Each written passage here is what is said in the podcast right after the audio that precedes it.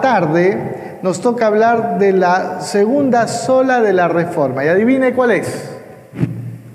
¿Ya adivinó? ¿De acuerdo al video de quién vamos a hablar? Solo Cristo. Muy bien, muy bien. Estrellita para ti. Muy bien. Solo Cristo. Vamos a hablar el día de hoy respondiendo dos preguntas a lo profundo de tu ser. ¿sí? Eh, vamos a, yo anhelo que con este mensaje tú puedas responder dos preguntas en tu corazón. ¿Sí? Y cuando lo vayamos desarrollando te vas a dar cuenta lo importante de tomar una decisión ante las verdades que hoy vamos a compartir. Si tú eres una persona que recién nos visita, bienvenido, bienvenido. Eh, Dios te ha traído a este lugar. Si usted ya es un hermano de la iglesia que viene ya constantemente, pues bienvenido también, por cuán importante es aprender las verdades de la palabra del Señor para poder compartir a otros. Y hablando de la reforma, quiero, quiero traer a colación el impacto del Evangelio, ¿sí? que Lutero descubrió en la epístola de los romanos. Más o menos entre los años 1517 y 1518, Martín Lutero dicta conferencias sobre la epístola a los romanos en la Universidad de Wittenberg. Fue ahí, haciendo estas conferencias, donde Lutero descubrió ¿sí? lo que es la salvación. En, en el libro de los romanos, él encontró la clave del Evangelio, solo Cristo, como el centro de la salvación.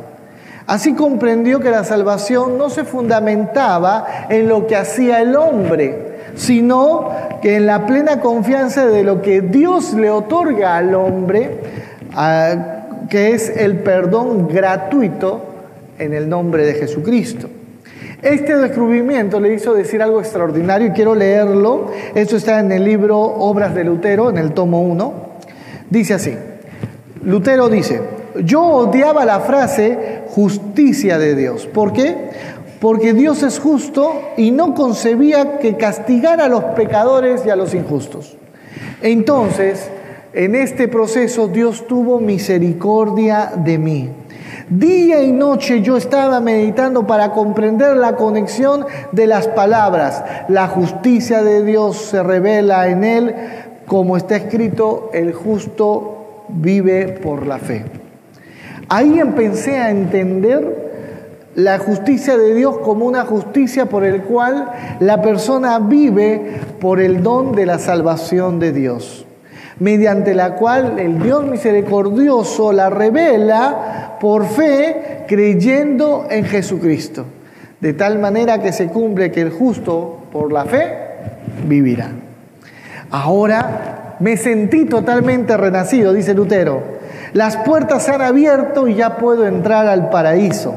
De inmediato toda la escritura tomó otro aspecto para mí, al centrar a Jesús.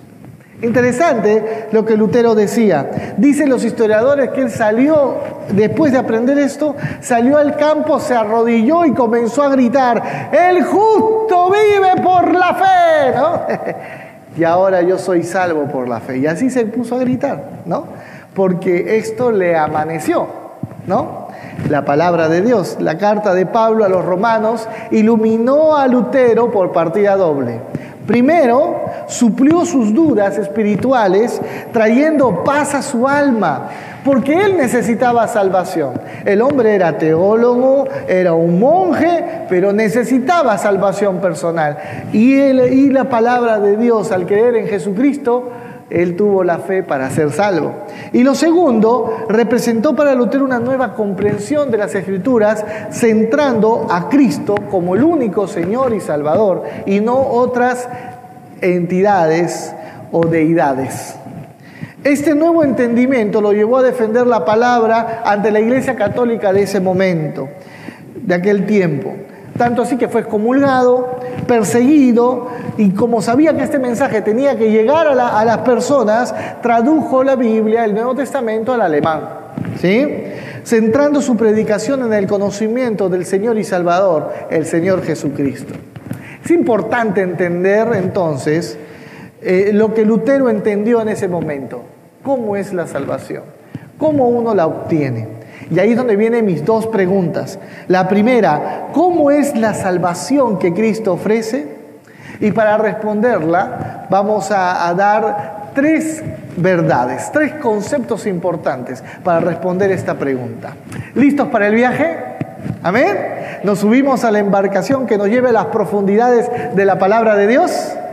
Pero ¿qué tenemos que hacer primero? Pedirle al Espíritu que sople su viento y que nos dirija. Señor Jesús, en esta, en esta tarde ya, queremos que tu Espíritu Santo nos pueda dirigir. Haznos comprender la palabra para poder, Señor, traer esa verdad a como un rema a nuestro corazón y podamos, Señor, apropiarnos de ella.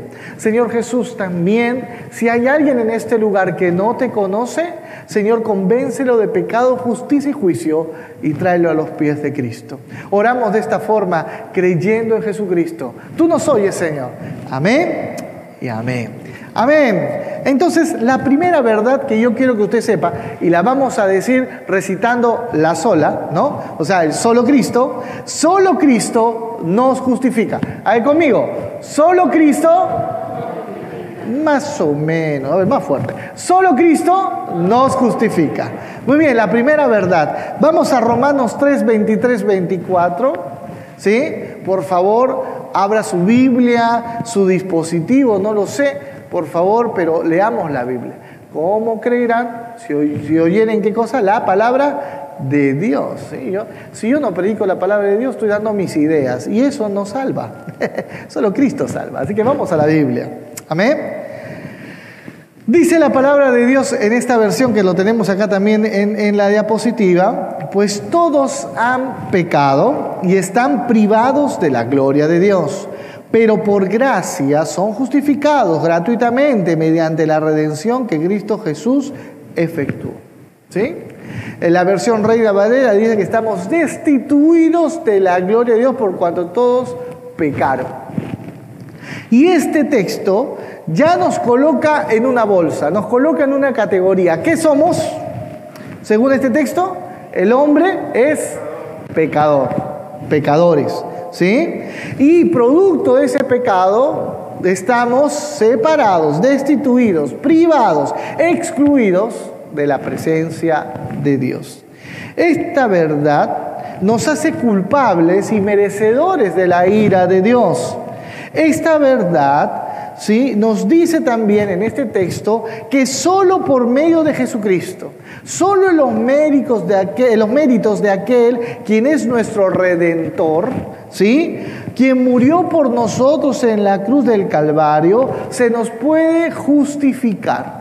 ¿Qué quiere decir? De ser culpable el hombre, al siguiente diapositiva por favor, de ser el hombre culpable, por medio de Jesucristo alcanzamos la justificación, ¿sí? somos hechos justos y alcanzando la salvación somos perdonados de la condena, de la culpabilidad que se nos imputa. Ahora, esto es importante. ¿Sabe por qué? Porque el hombre no se puede salvar por sí mismo. Tú no te puedes declarar inocente por ti mismo. Alguien te tiene que declarar inocente y tiene que ser alguien con mayor autoridad. Y la Biblia nos dice que Jesucristo no pecó y Él cumplió toda la ley. Entonces, Él sí tiene la autoridad para poderte hacer justo. Déjame explicarte con una situación de la vida real. Se llama El criminal que lloró al ser perdonado. Gary Leon Ridway, de 54 años, eh, tiene el estigma de ser el mayor asesino en serie de los Estados Unidos. Él asesinó, así como lo ve este hombre de lentes, asesinó a 48 mujeres entre 1982 y 1998. Fue el 5 de noviembre de 2003 donde se le dio condena, se le dio cadena perpetua. Pero no, ¿por qué eh, las leyes americanas lo tenían que juzgar a muerte? Pero él negoció diciendo de que eh, ayudando a que puedan encontrar los cuerpos de estas mujeres que él había escondido, que había matado. Fue el día 5 de noviembre del 2003 donde en pleno juicio le dan oportunidad a las familias de estas mujeres asesinadas a hablarle a este hombre. Y usted ya se imaginará.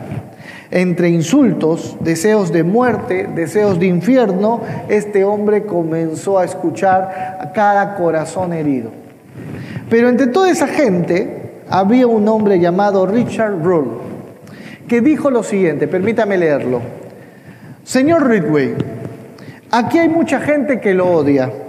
No soy uno de ellos, a pesar que sus actos hicieron mi vida muy difícil al perder a mi hija, a la cual usted asesinó. Yo voy a hacer lo que Dios dice, perdonar. Señor Ridway, usted está perdonado.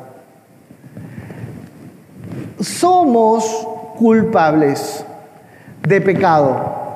Es comprobado que nuestro pecado nos separa de Dios. Pero la gracia del Señor, la misericordia se derrama sobre nuestras vidas y de ser culpables el Señor nos declara justos, perdonando nuestros pecados en los méritos de Jesucristo. Entonces usted puede ser hallado un adúltero Usted puede ser hallado mentiroso, golpeador e inclusive hasta una persona difícil en su carácter. Más aún, que lastima con tan solo decir tres palabras ya está lastimando a la gente. ¿Sí? Usted puede ser una persona agria, totalmente desechable para la sociedad, pero déjeme decirle, puede ser perdonado el día de hoy si su fe la pone en Jesucristo. Jesucristo le da salvación, Jesucristo lo hace justo. Amén. Eso es salvación. Solo Cristo lo puede hacer. Él te hace justo a pesar de la culpa que pueda rodearte. Te da una nueva oportunidad mirando la vida eterna. Lo puede hacer hoy. Y tú puedes pasar de ser un condenado culpable a ser hecho justo, declarado justo delante de de Dios. Y solo Cristo lo puede hacer. Amén. Esto es algo importante. Solo Cristo justifica. ¿Sí? Nadie te puede declarar justo. Ni el mayor juez de la tierra, porque no tiene la moral, no tiene la ética, podrá tener la autoridad humana, pero no la espiritual. ¿Sí? ¿Cuántas personas se han escapado de la cárcel haciendo artificios?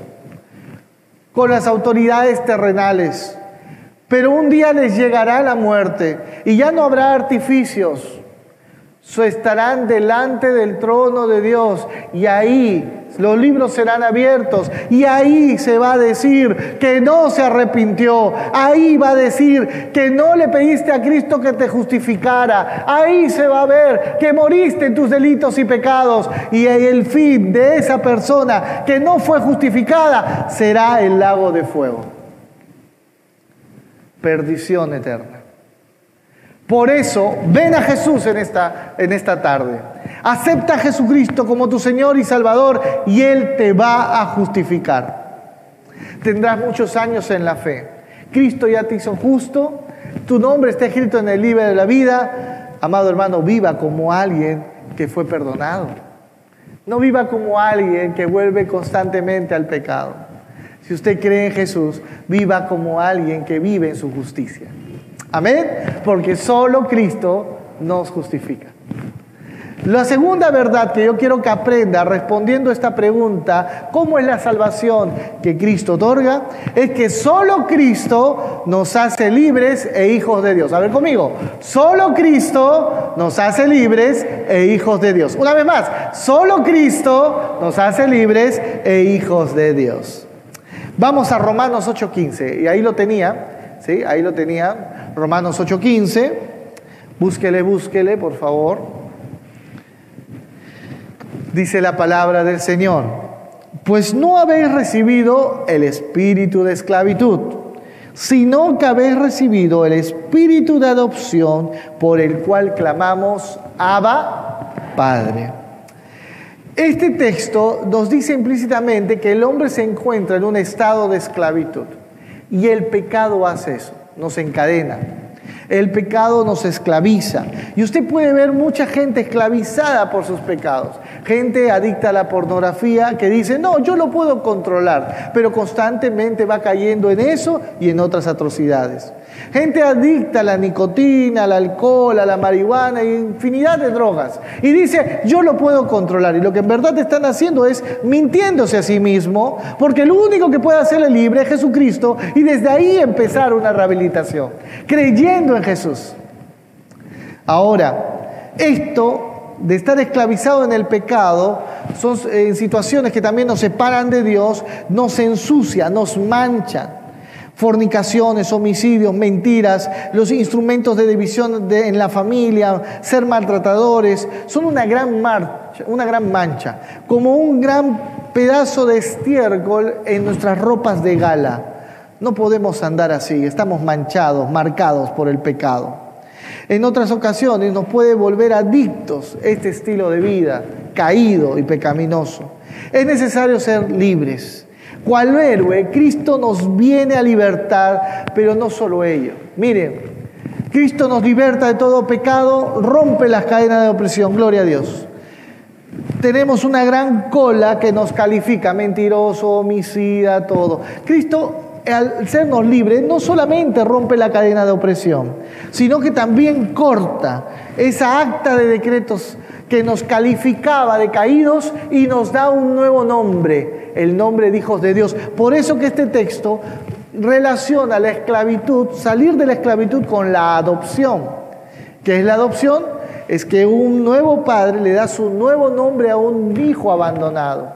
Es lo mismo, Cristo nos hace libres, corta esos nombres de pecado, esas cadenas de opresión del pasado, Él lo corta y nos da un nuevo nombre. Nos hace libres, nos hace hijos de Dios. Déjeme explicárselo con una ilustración. Judá Ben Hur. ¿Usted ha visto Ben Hur? Esa película que da en Semana Santa, después de los diez mandamientos, ¿no? Y con el mismo personaje, Charlton Heston, ¿no? Qué importante es esta película, a mí me encanta esta película, la veo ahí, las tres horas ahí la tengo con mi canchita. Ben Hur, usted sabe que él fue acusado injustamente y terminó ahí en las galeras ¿no? romanas. La galera era un barco de guerra que tenía como último recurso estrellarse contra los otros barcos y destruirlos, ¿no? Eh, en, en, las galeras, que era la parte del fondo del barco, estaban los esclavos encadenados ahí, ¿no? remando, ¿no? Y con alguien con tambor los dirigía para la velocidad. Las galeras era la parte baja del barco y la parte de arriba estaban todos los marineros. Usted sabe que ahí no había baños. Entonces el marinero cuando tenía alguna necesidad ahí nomás se hacía y todo le caía al que estaba en las galeras. Y quiere decir que ese esclavo en las galeras no solamente era una persona sucia, era una persona marcada para la muerte, porque en el momento de estrellar el barco contra el, enemigo, esas, esas, esa madera rota se hundía el barco y ellos encadenados a eso morían también ahogados. ¿Sí? Judá Benjur en uno de los ataques de alguna manera sale libre y salva al cónsul Ario, ¿no? y ahí lo tenemos en la foto, de la muerte en una batalla marítima se hace su servidor, mayordomo y se hace querido como a un hijo. El cónsul ya anciano toma la decisión de adoptarlo y estas son las palabras que dice para la adopción, para que usted me entienda lo que Cristo hizo por nosotros al adoptarnos como hijo de Dios. Los trámites de adopción, dice el consulario, se ha hecho. Ahora el joven Judá Benjur es portador de mi nombre y heredero de mi propiedad esta sortija de mis ancestros ahora es tuya. Con esta acción, Judá Benjur cambia su futuro. Pasa de ser esclavo a ser hijo, de ser alguien sin nombre a tener destino y herencia. Y eso es lo que Cristo hace por ti. El día en que tú le recibes por fe, sí, porque el justo por la fe vivirá. Al tú recibirle en su corazón, Él te hace un hijo suyo. Ya no llevas el estigma en la frente de, ser esclavo del pecado, el estigma que te marca como un padre que abandonó el hogar, el estigma que te marca como una mujer infiel, el estigma que te marca como un rebelde, vergüenza de la familia, el estigma que te marca como un estafador, mentiroso y egoísta. Hoy algo diferente ocurre en tu vida y esto es lo maravilloso de este mensaje. Y un pastor amigo pentecostal le diga, lo poderoso de este mensaje. ¿Sí? ¿Sabe, mi amado hermano, mi amada hermana? ¿Por qué? Porque Cristo, sin merecerlo, te da la gracia de hacerte libre y adoptarte como hijo. Quitar toda esa lista de pecados, esa acta de decretos que te era contraria, ¿sí? Y hacerte un hijo de Dios cambiar tu estado de esclavo, vendido al pecado, a hijo de Dios redimido, con una nueva vida, con nuevas oportunidades, con un nombre y con una herencia eterna, con tu nombre escrito en el libro de la vida, el cual Dios no olvidará el día en que esté acá y venga por su iglesia. Amén. Esa es salvación. Solo Cristo salva. Él te da la verdadera libertad de la esclavitud, del pecado, para que seas hijo de Dios y lo puede hacer hoy. Y anhelo que lo haga contigo. ¿Sabes por qué? Porque un día estaremos en el cielo. Va a ser emocionante ese día. Yo cuando llegue voy a estar feliz. Ya estamos aquí, ¿no? ¡Qué gozo! ¿no? Y voy a comenzar, ahí está mi hermano, hermana, hola, ¿cómo está? Mi familia, todo. Y nos vamos a salir, estamos in the heaven, ¿no? Y va a ser todo un gozo estar ahí. Y me voy a alegrar con todos, pero también las lágrimas van a salir, de seguro, porque habrá mucha gente que al no escuchar este mensaje, estas buenas nuevas, decide decir no. ¿Por qué? porque en la universidad le dijeron que Dios no existe. Dijeron, decidieron decir no porque se dijeron, no, yo soy agnóstica, agnóstico. Y lo único que hicieron simplemente es hacer que sus criterios se sobrepongan a la fe. O porque simplemente acusaron por lo que la iglesia hizo en la historia y por eso dijeron que no. Cuando el Evangelio no tiene que ver con religiosidad no tiene que ver con una María. María no salva. San Martincito tampoco. Son solamente estatuas. El único que salva es solo Cristo puede salvar. Y solo Cristo te puede dar una nueva vida en abundancia. Y solo Cristo te puede dar ese abrazo que necesitas de reconciliación con el Padre. Amén pasar de esclavo, pasar de, esclavo a ser libre e hijo de Dios. Amén. Y la tercera verdad ya se me salió, solo Cristo nos reconcilia con el Padre. A ver, díganlo conmigo, solo Cristo nos reconcilia con el Padre. Solo Cristo nos reconcilia con el Padre. Romanos 5 del 10 al 11, por favor, busquen su Biblia, búsquele, búsquele. ¿Sí? Yo sé que va a salir en la pantalla, pero usted busque su Biblia para que sepa que estamos diciendo la verdad. ¿no? Yo no estoy diciendo mis ideas, la palabra de Dios es la que permanece para siempre. Así que leamos la palabra. Romanos 5 del 10 al 11 nos dice, porque si cuando éramos enemigos de Dios fuimos reconciliados con Él mediante la muerte de su Hijo, con cuanta más razón habiendo sido reconciliados, seremos salvados por su vida. Y no solo esto, sino que también nos regocijamos en Dios por nuestro Señor Jesucristo, pues gracias a Él ya hemos recibido la reconciliación. En este texto el hombre se encuentra en un estado de separación total de Dios y se nos dice que necesitamos esa reconciliación. Isaías 59.2, búsquele, búsquele también. Isaías 59.2 nos dice, pues vuestros pecados, vuestras iniquidades han hecho separación entre vosotros y vuestro Dios. Y vuestros pecados le han hecho esconder su rostro de vosotros para no escucharos. Amado hermano, usted no puede esconder la, tirar la piedra y esconder la mano. ¿Sí? Usted está en una realidad. Si no conoce a Cristo, si no se ha arrepentido de sus pecados, usted está en una realidad. Está separado de Dios. Necesita la reconciliación. ¿Cuántos de aquí somos casados? A ver. Levante la mano, por favor, levante la mano, no se avergüence, vamos. ¿Sí? Ok. ¿Sabe lo que es estar peleado con el esposo o con la esposa, verdad? Levante la No, no, no, levante la mano. Pero es así, ¿no? Cuando estamos peleados y usted es soltero, anótele anótele porque le va a pasar, ¿ya? Ya me decía el pastor Mario, no, le va a pasar por si acaso, ¿ya? Cuando usted se pelea con el esposo, con la esposa, ¿cómo es esa noche cuando va a dormir? No es dormir con el, con el enemigo, ¿no? No, no, no. Pero usted se acuesta y están espalda con espalda, ¿no? Y siempre los hombres somos llamados a, reconciliar. La, mujer sí se queda callada, triste, llora, ¿no? Está ahí, ¿no? Ajustando. Y el hombre le pregunta la pregunta que ninguna mujer quiere escuchar. Mi amor, ¿te pasa algo? Tú ya sabes qué pasa, ¿no? Y preguntas eso y, ella responde, ¿no? Y tú sabes qué pasa algo. Están peleados, espalda con espalda, separados. ¿Qué necesita esa pareja? La reconciliación, muy bien, gracias. Gracias. Estrellita, muy bien. Ok, la reconciliación. En el, caso de tú y Dios no es suficiente un voltearse y darse la mano. Necesitábamos un redentor. Necesitábamos a alguien que pueda caerle la ira de Dios para que en su sacrificio de sangre podamos voltearnos y volver a ver a Dios cara a cara por medio del Espíritu Santo. Y ese reconciliador es Jesucristo. Él en la cruz, la Biblia dice que por su llaga fuimos nosotros sanados que el castigo de nuestra paz fue sobre Él. Y es solo Cristo el que nos puede reconciliar con el Padre. Amén. Y usted dirá, pero tantos años. Yo odio a Dios, ¿no?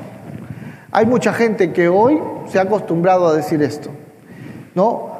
Toman una opción sexual y como ven que la palabra de Dios se opone al pecado, no, Dios no existe, tú eres falso, me estás discriminando, ¿no?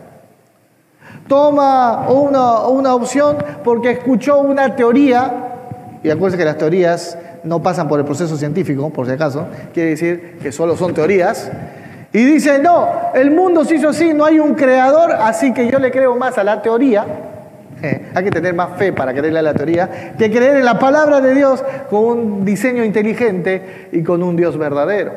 Y se han pasado la vida así, ¿no? Se han pasado la vida así diciendo, ¿puede una persona que ha vivido toda una vida así diciendo que Dios no existe, que no quiero nada con Dios, que la religión es el opio de los pueblos y muchas cosas más, poder tener, poderse reconciliar con Dios? Déjame decirte que sí. Si tú eres una persona que ha ido por, por la vida dando vueltas, negando a Dios, hoy puede ser el día en que te reconcilies con Él. Hoy, hoy, no es mañana. Hoy es el día de salvación. El hombre que quiso matar al pastor porque odiaba a Dios. ¿Ha escuchado esa historia? Cosas de la vida real. ¿eh? George Palmer, cuando era joven, fue un líder de pandillas violentas y crueles. Desde niño comenzó a odiar a Dios por culparlo de la muerte de su padre.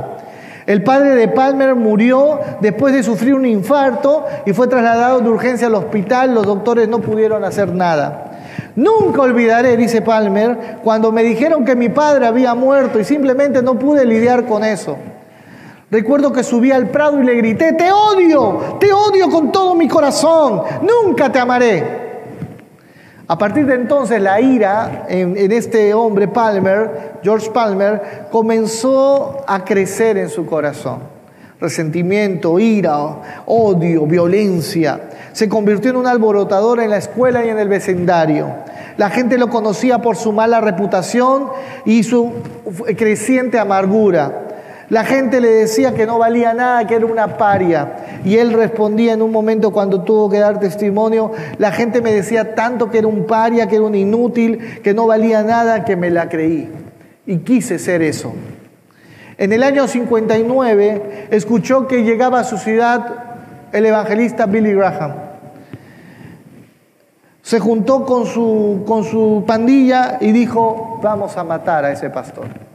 Porque Billy Graham representaba todo lo que él odiaba, Dios, la iglesia y todo lo demás. Hicieron un plan y cuando estuvo en Melbourne, en Australia, donde, donde era este señor Palmer, 10 personas se entremezclaron entre el público con un arma bajo la casaca dispuesto a acercarse lo más posible y el primero matar al pastor mientras predicaba. Ese era el plan. Llegó el momento y se comenzó a predicar el Evangelio. Comenzó a escuchar la palabra de Dios. Las armas estaban listas para ser usadas. Esperaba el momento preciso para actuar a la vez que el mensaje estaba siendo predicado. Cuando llegó el momento y la gente fue invitada a pasar adelante, George Palmer escuchó una voz que le dijo, ¿qué quieres hacer, George? Comenzó a dar vueltas desesperado, pensando en quién le está hablando, y supo que era el Señor que le hablaba a su corazón. Lo más impactante que en medio de esa angustia miró hacia adelante y sus nueve compañeros estaban de rodillas en el altar. George Palmer llorando pasó adelante, dejó el arma en el suelo y como un niño que tenía, que fue la última vez que lloró, según él, a los siete años, derramó lágrimas sabiendo de que Dios nunca lo lastimaría y en verdad Dios no lo había olvidado. Este hombre que prometió odiar a Dios, este hombre que, fue un opositor de él toda su vida, se estaba reconciliando con el Padre en ese momento porque entendió que Jesús murió por él. Yo no sé cómo será tu vida, pero si necesitas hoy reconciliarte con Dios, no importa tu pasado, no importa la situación que estés viviendo en este momento, reconcíliate con Dios porque Cristo murió por ti y te dio una salvación que es más valiosa, que, que es más importante que tu odio inclusive, que tu desamor que tu tristeza. Por eso Cristo vino a salvar y solo Él puede salvar, solo Cristo salva, Él te reconcilia con Dios y puede hacerlo hoy. Pasar de alguien que está separado de Dios a ser alguien que está reconciliado con Él. Y así respondemos la pregunta, ¿cómo es la salvación que Cristo ofrece? Pero más importante que esa pregunta está la que sigue, ¿cómo alcanzo esa salvación que Cristo puede darme? ¿Cómo la puedo alcanzar? Y es muy sencillo. Acepta a Jesucristo como tu Señor y tu Salvador, creyendo no en mis palabras, sino en la palabra de Dios que te he descrito en esta tarde. Creyendo en su palabra y tú podrás ser salvo. Porque el justo por la fe y la fe en Jesucristo. Ven a Jesús. La vida del hombre está arrastrando culpas pero Cristo justifica. La vida del hombre está esclavizado en ataduras, pero Cristo te hace libre, hijo de Dios. La vida del hombre está separada de Dios, vive contraria, rebelde. El mundo se ha especializado en negar a Dios, pero Cristo nos reconcilia con el Padre. Él te está invitando en esta tarde a cambiar tu situación espiritual creyendo solo en Cristo. Y la verdad también está escrita en la palabra de Dios. Por eso que Romanos fue una explosión en la mente de Lutero. Romanos 19, por favor, búscalo. Búscalo. Romanos 19. Y resáltalo ahí. Porque esa es la llave, creo yo, para que tú puedas tener ese encuentro con Jesús. Romanos 19. ¿Qué dice? Que si confesares con tu boca y creyeres eh, que, Jesús es el Señor y creyeres en tu corazón que Dios le levantó de los muertos, serás salvo. Cree en Jesucristo y serás salvo. Cree en Jesucristo y la culpa se borra. Las ataduras se rompen. La separación se vuelve unidad. Ven a Jesús en esta tarde y serás salvo tú y tu casa. Solo Cristo te puede salvar. Quizás en este momento has creído en muchas otras deidades, entidades, has seguido hasta gurús. No sé cuál será tu historia, yo no la sé, el Señor sí la sabe, pero Él te ha traído aquí a escuchar esta buena nueva porque solo Cristo te puede salvar. Ya no hay garantía que va a ocurrir de la puerta para afuera. Sal de este lugar creyendo en Jesús siendo salvo para Él. Amén. Cierra tus ojos ahí donde estás y vamos a orar. Y yo quiero invitarte, si tú eres una persona que ha venido por primera vez a este lugar, si eres una persona que, que, también inclusive por la red nos está viendo por primera vez, déjame decirte algo. No estás sintonizando algo porque alguien solo te invitó. Estás sintonizando este mensaje porque Cristo te ama y quiere algo para tu vida. Entonces quiero invitarte, si por primera vez estás escuchando un mensaje como este, a que ores conmigo. Que le puedas decir, Señor Jesús, ahí repítelo en tu corazón, Señor Jesús, he entendido en esta tarde que soy pecador, que vivo una vida atada esclavizada en el pecado, y solo tú me puedes liberar y adoptar como hijo tuyo. Que soy, Señor, culpable, imputado con el pecado desde que nací, y solo tú me puedes hacer justo, solo tú me puedes justificar. He entendido que he vivido separado de ti por muchas circunstancias, y solo tú, amado Jesucristo, en la cruz del Calvario, me puedo reconciliar contigo, Dios. Por eso te pido perdón por mis pecados. Reconozco mi estado. Ven a mi vida. Dile al Señor, ven a mi vida. Sé mi Señor y Salvador. Ven a mi vida, oh Jesús. Te lo quiero pedir. Ven a mi vida. Si tú has hecho esta oración por primera vez, reconociendo a Jesucristo como tu Señor y Salvador, sabiendo que has estado separado de Él y necesitas el abrazo del Padre, yo quiero orar por ti. ¿Has hecho esta oración? Yo quiero orar por ti. Pero para eso necesito identificarte. ¿Podrías levantar tu mano? Si eres una persona nueva que ha escuchado el Evangelio hoy día y que entiende que necesita de Jesús, ¿habrá alguien? Levanta tu mano ahí donde estás. Y si tú estás en internet viendo este mensaje y sabes que necesitas un encuentro con Jesús, escribe en el chat de esta transmisión, yo decido por Jesucristo. Escríbelo en este momento. Si tú estás escuchando este mensaje por primera vez, queremos identificarte y conectarnos contigo. Escribe, yo decido por Cristo. ¿Habrá alguien en este lugar? Yo quiero orar por ti. Muy bien, si todos somos de casa, quiero a ti, amado hermano, que ya conoces al Señor, entornillarte una idea en el corazón. Este mensaje de solo Cristo es un mensaje que como iglesia debemos darlo constantemente. Quiero que pienses en lo que están a tu alrededor, familia, compañeros de trabajo, compañeros de estudio, tus seres queridos. ¿Estás hablando de Jesucristo? Jesucristo no vino a hacer política, amado hermano. No, no vino a ser un milagrero. Jesucristo vino a traer salvación. Y eso es lo que tenemos que predicar. Lo demás queda a un segundo plano. Si no lo estás haciendo, haz una oración de compromiso. Señor, llévame a la persona a la cual le tengo que hablar de ti. Y perdóname si he callado. Perdóname si he callado. Ora ahí donde está mi amado hermano. Usted ha escuchado, esta salvación se tiene que proclamar. Señor Jesús, gracias por esta tarde, por tu palabra, Señor. Gracias por, por tu Espíritu Santo que ha honrado tu palabra y ha trabajado en nuestros corazones. Señor, impúlsanos a ganar almas para Jesús, predicando el Evangelio. En el nombre de Cristo. Amén.